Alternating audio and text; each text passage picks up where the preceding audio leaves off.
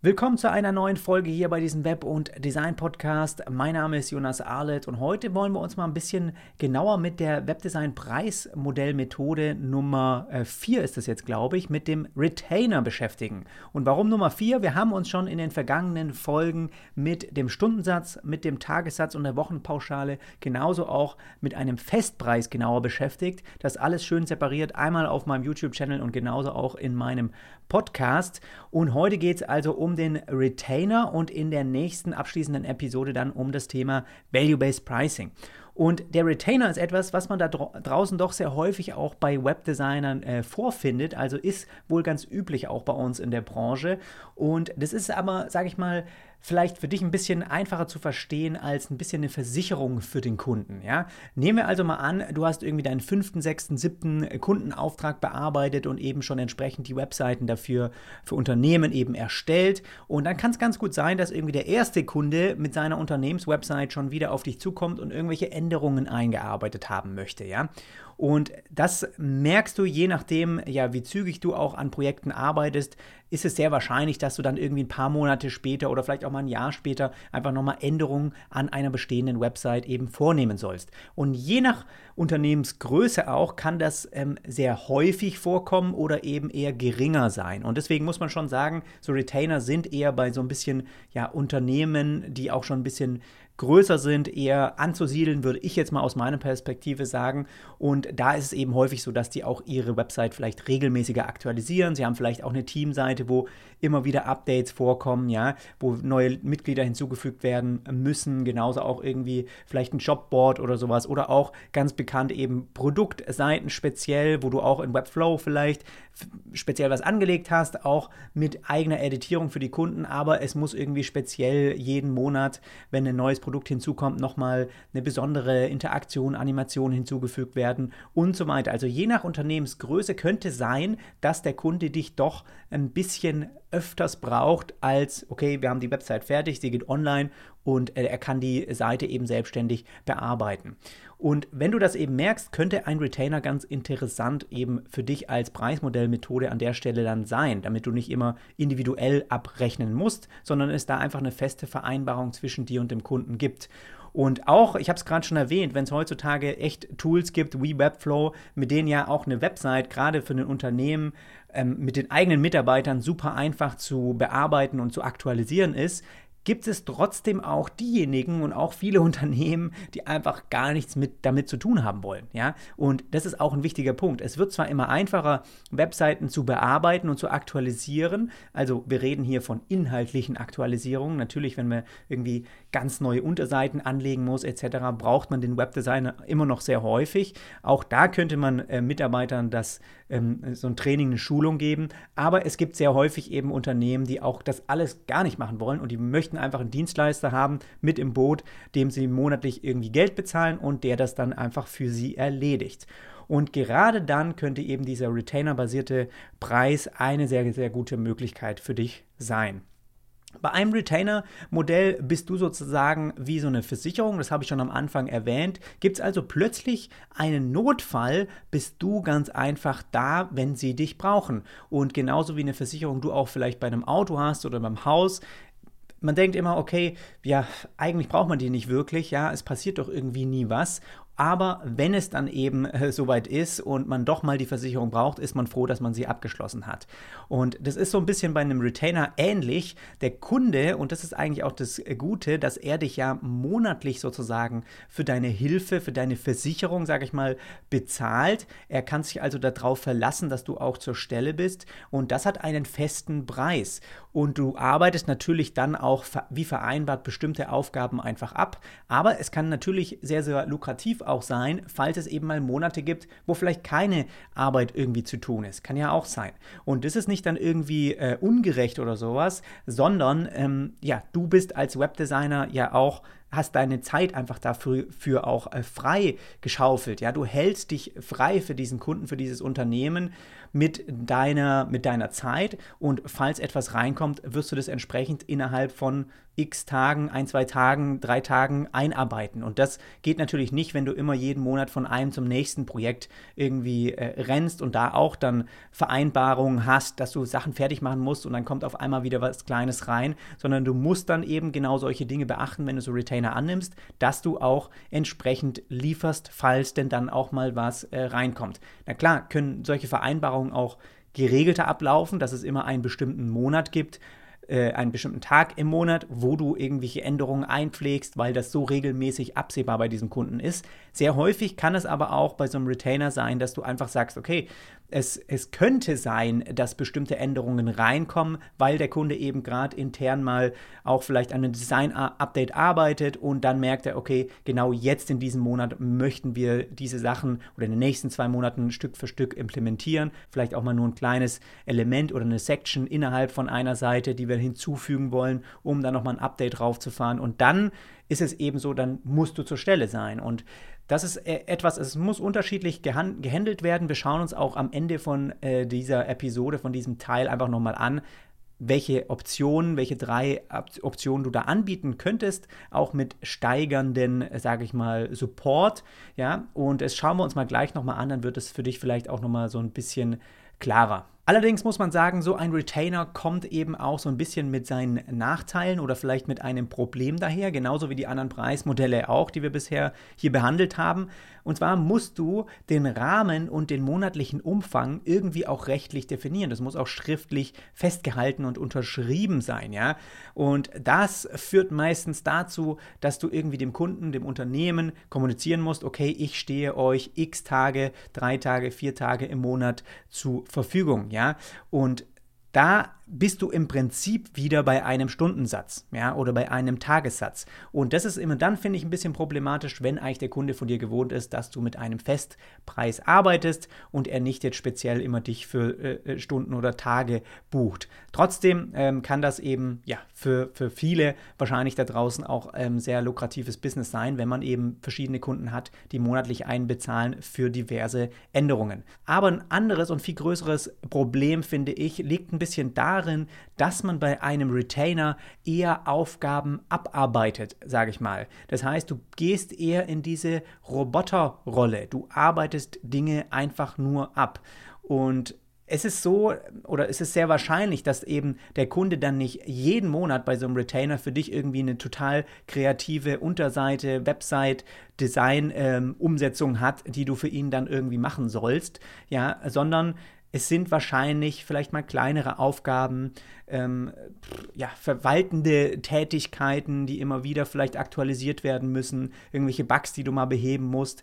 Es ist auch wichtig, hier nochmal zu sagen, dass es sehr wahrscheinlich, also es ist sehr, eher gefährlich, sage ich mal, wirkliche Designarbeit als Retainer mit zu verpacken. Es handelt sich hier wirklich eher um diese Umsetzungstätigkeiten, die ein Webdesigner ja auch macht und machen kann. Aber wenn du rein als Designer arbeitest, würde ich da sehr, sehr aufpassen, das in einen Retainer zu verpacken, weil das einfach sehr, sehr schwer auch vorherzusagen ist, wie lange man für kreative Arbeit einfach dann braucht.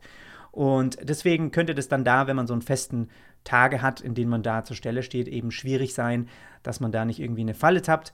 Aber ähm, ich glaube, dass gerade dieses ich bin ein Roboter, ich, habe, ich, ich, führe nur Aufgaben aus, ihr müsst mir einfach was rüberschicken und ich mache das, ist manchmal so ein bisschen einfach nicht das, ähm, was ich so präferiere, einfach nur persönlich, ja. Klar, hier und da arbeitet man immer Feedback irgendwie von Kunden ein, aber man kommt, ganz schnell dahin, dass eher der Kunde dann, sage ich mal, in eine Art Direktionsrolle schlüpft und dir, obwohl du eher im kreativen Bereich bist, sagst, was du zu tun und zu machen hast. Und das ist letztendlich, wenn du zu einem Arzt im Krankenhaus gehst, auch nicht so. Der äh, Arzt ist auch letztendlich der Experte, du hörst auf ihn und sagst auch nicht, du sollst die und die Werkzeuge jetzt für meine OP benutzen. Und es könnte sehr schnell bei so einem Retainer passieren. Und das ist einfach was, wo man so ein bisschen gucken muss, was für Aufgaben fallen damit rein. Und wir kommen jetzt auch einfach mal zu diesen Optionen, die du möglicherweise als Webdesigner auch anbieten kannst. Und das ist so ein bisschen steigernd und du kannst ganz gerne diese drei Pakete auch nach Abschluss von einem äh, Webdesign-Auftrag ihm anbieten. Ja, das hängt ein bisschen einfach von der Art äh, und dem Business-Umfeld vielleicht von deinem Kunden ab und in welcher Branche du da so ein bisschen mehr arbeitest. Aber äh, du kannst dich da ein bisschen jetzt inspirieren lassen und genauso aber auch sage ich mal, ähm, ja, du kannst jetzt die Texte nicht eins zu eins nehmen. Ähm, nebenbei gesagt, alles, was wir auch in diesen Preismodell-Folgen jetzt hier besprochen haben, fasse ich nochmal in einem riesengroßen, langen Beitrag auf meinem Blog jonasarle.com slash blog zusammen. Da findest du also diese drei Preisoptionen auch nochmal schriftlich. Könntest du dir fast schon so rauskopieren und ihm quasi als Optionen vorschlagen und dann einfach ähm, noch ein bisschen hier und da vielleicht bisschen was Spezifisches noch mit reinpacken, weil letztendlich da bei so Retainern kommt es wirklich sehr, sehr äh, genau darauf an, wie speziell, was für Hilfen auch dein Kunde am Ende dann braucht. Nehmen wir also mal an, Option 1, ein einfacher Support, also wirklich eine Basic, ähm, ein Basic Retainer. Das enthält zum Beispiel, ja, alle inhaltlichen Updates, die monatlich irgendwie bei einem Kunden so eben anfallen, inklusive Anpassungen für Texte. Das wäre jetzt auch was, wo du dich fragst, okay, das kann er doch wirklich selber machen. Aber wie gesagt, es gibt viele, die das einfach gar nicht wollen. Dann ähm, Bilder zum Beispiel ersetzen, die auf der Seite sind, ja, irgendwelche SEO-Beschreibungen mal bearbeiten oder ändern, mal testen hier und da irgendwie mal was anderes einzutragen. Genauso könntest du auch CMS-Elemente, was wahrscheinlich dann häufiger vielleicht vorkommt, so ein Blogpost, Newsbeitrag und so weiter, neu reinstellen für den Kunden oder wenn er auch so eine Teamseite hat, zu Teammitglieder hinzufügen. Alles, was eigentlich inhaltlich vielleicht geändert oder hinzugefügt wird. Ja, auch wenn der jetzt Fragen vielleicht speziell zur, zu technischen Umsetzungsmöglichkeiten hat, zu, zu Webflow, zu deinem CMS irgendwie hat, zu der Website selber, dann kann, bist du einfach da und beantwortest die. Und das wäre so, ähm, dass du mit ihm vereinbarst, okay, diese Inhalte, solche Updates könnte ich irgendwie drei bis vier Tage eben dann innerhalb von drei bis vier Tagen einarbeiten. Ja, also so ein ganz normaler Zeitrahmen, wo du zur Not auch noch eben schauen könntest, ja, dass du das dann ähm, dir irgendwie zusammenlegst in deiner Woche. Was allerdings hier nicht mit enthalten ist, sind irgendwelche Designanpassungen an der Website und so weiter. Also du merkst schon, das sind eigentlich eher so die Aufgaben, die eigentlich ein eigenes Team von einem Unternehmen auch bei einer Website selbst übernehmen könnte, ja. Aber die wollen sich einfach auf ihre Prioritäten weiter konzentrieren und deswegen wollen sie einen Partner, der das für sie erledigt. Alles okay. Das wäre so eine Option, die vielleicht du hier mit anbieten könntest.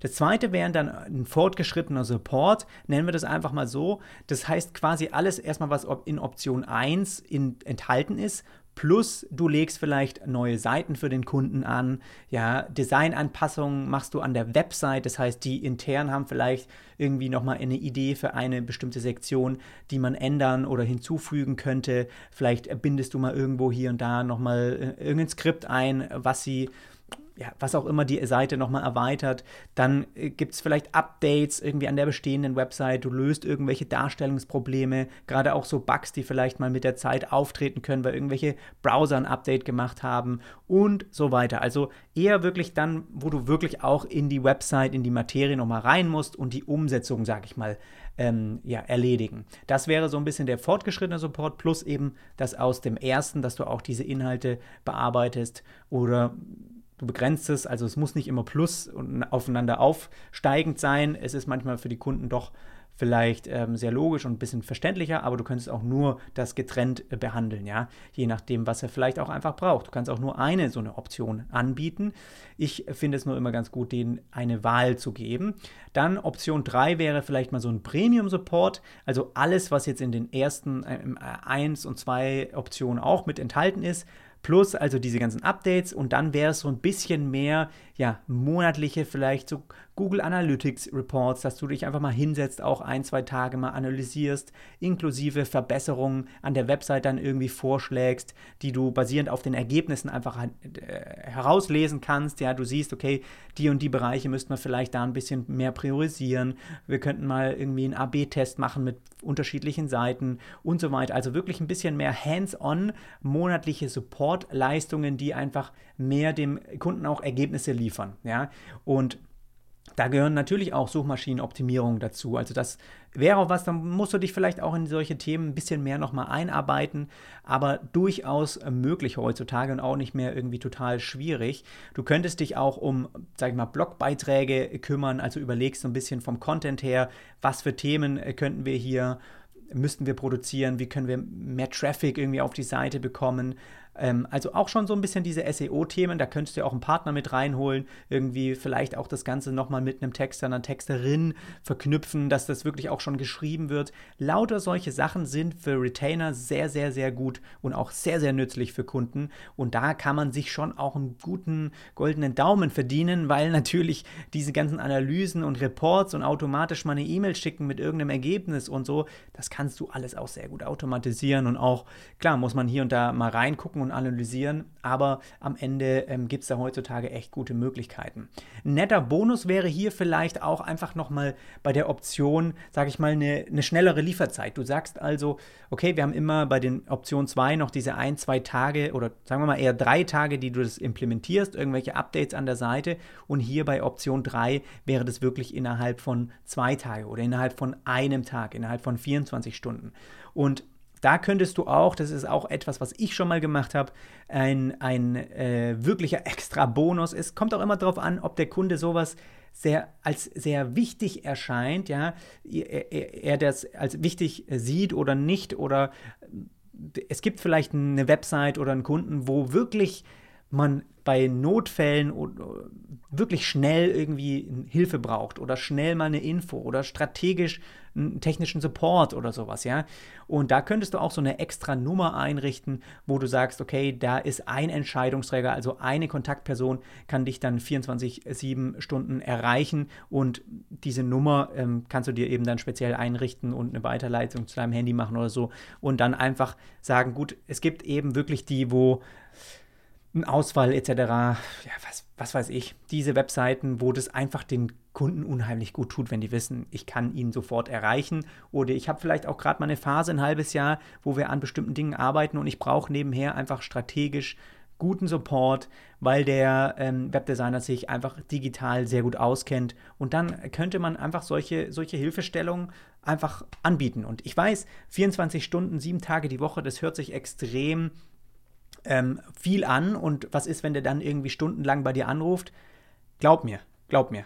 Diejenigen, die sich für sowas entscheiden, und klar, so eine Option 3, sowas ist auch natürlich die teurere Variante, ja, das kann dann schon mal in mehrere tausend Euro kosten monatlich, und die sich so wirklich für sowas entscheiden, die haben überhaupt nicht die Zeit, irgendwie stundenlang mit dir zu telefonieren jede Woche. Die machen das, wenn es wirklich wichtig ist. Und ich glaube, wenn man auch für sowas dann entlohnt wird, macht man das auch mal gern. Das sind dann einfach auch Retainer, wo man sagt, hey, das sind ja auch Bereiche, die mich äh, froh machen. Damit habe ich mich beschäftigt, wenn ich denen irgendwelche Tipps geben kann, wie man irgendwie vielleicht eine Content-Strategie aufbaut. Vielleicht wollen sie da mal kurz irgendwie für eine Präsentation was aufbereiten und haben dann ein bisschen jemand, der ihm noch ein paar Infos reingehen kann. Oder einfach wollen sie mal kurz was vorstellen, meine Meinung dazu haben und so weiter.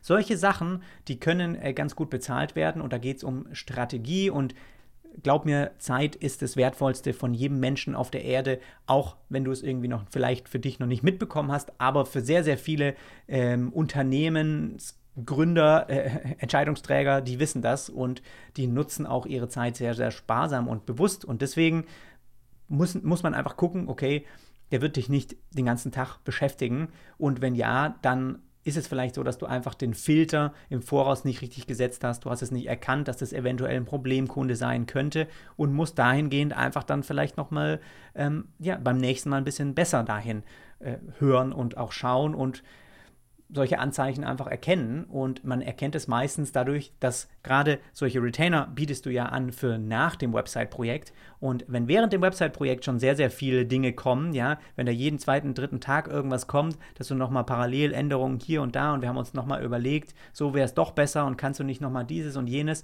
dann merkst du schon, das wird so weitergehen, sobald die Website fertig ist und vielleicht ist mir ein Retainer an der Stelle dann zu heiß.